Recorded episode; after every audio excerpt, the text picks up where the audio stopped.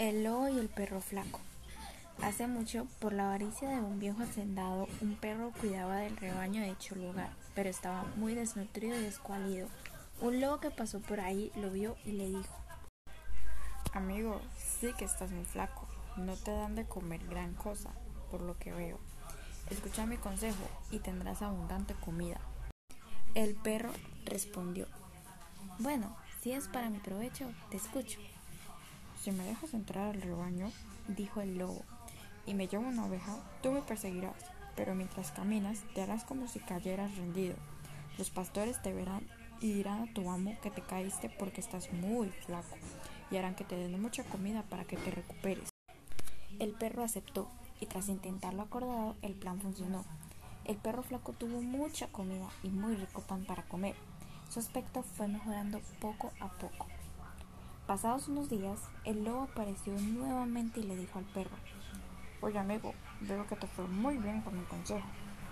Así es, respondió el perro. Entonces, ¿qué te parece si otra vez me llevo una oveja y nuevamente simulas golpearte caer?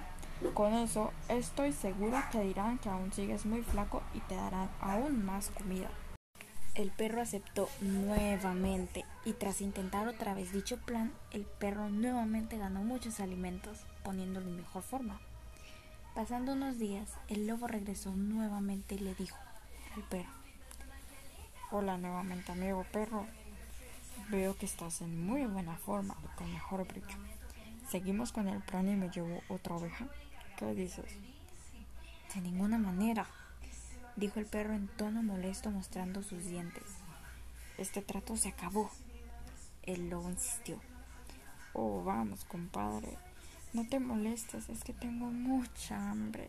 ¿Cómo poder satisfacerla? Bueno, en la casa de mi amo, dijo el perro, se cayó un muro que pertenece al almacén de la comida. Si vas de noche encontrarás ricos manjares como mucha carne, pan, riquísimo tocino y exquisitos vinos. El lobo, muy interesado en lo que dijo el perro, se esperó impacientemente la noche. Cuando anocheció, el lobo fue a la despensa y tras encontrar muchos manjares saltó de alegría, devoró de inmediato cuanto pudo y bebió los mejores vinos, a más no poder.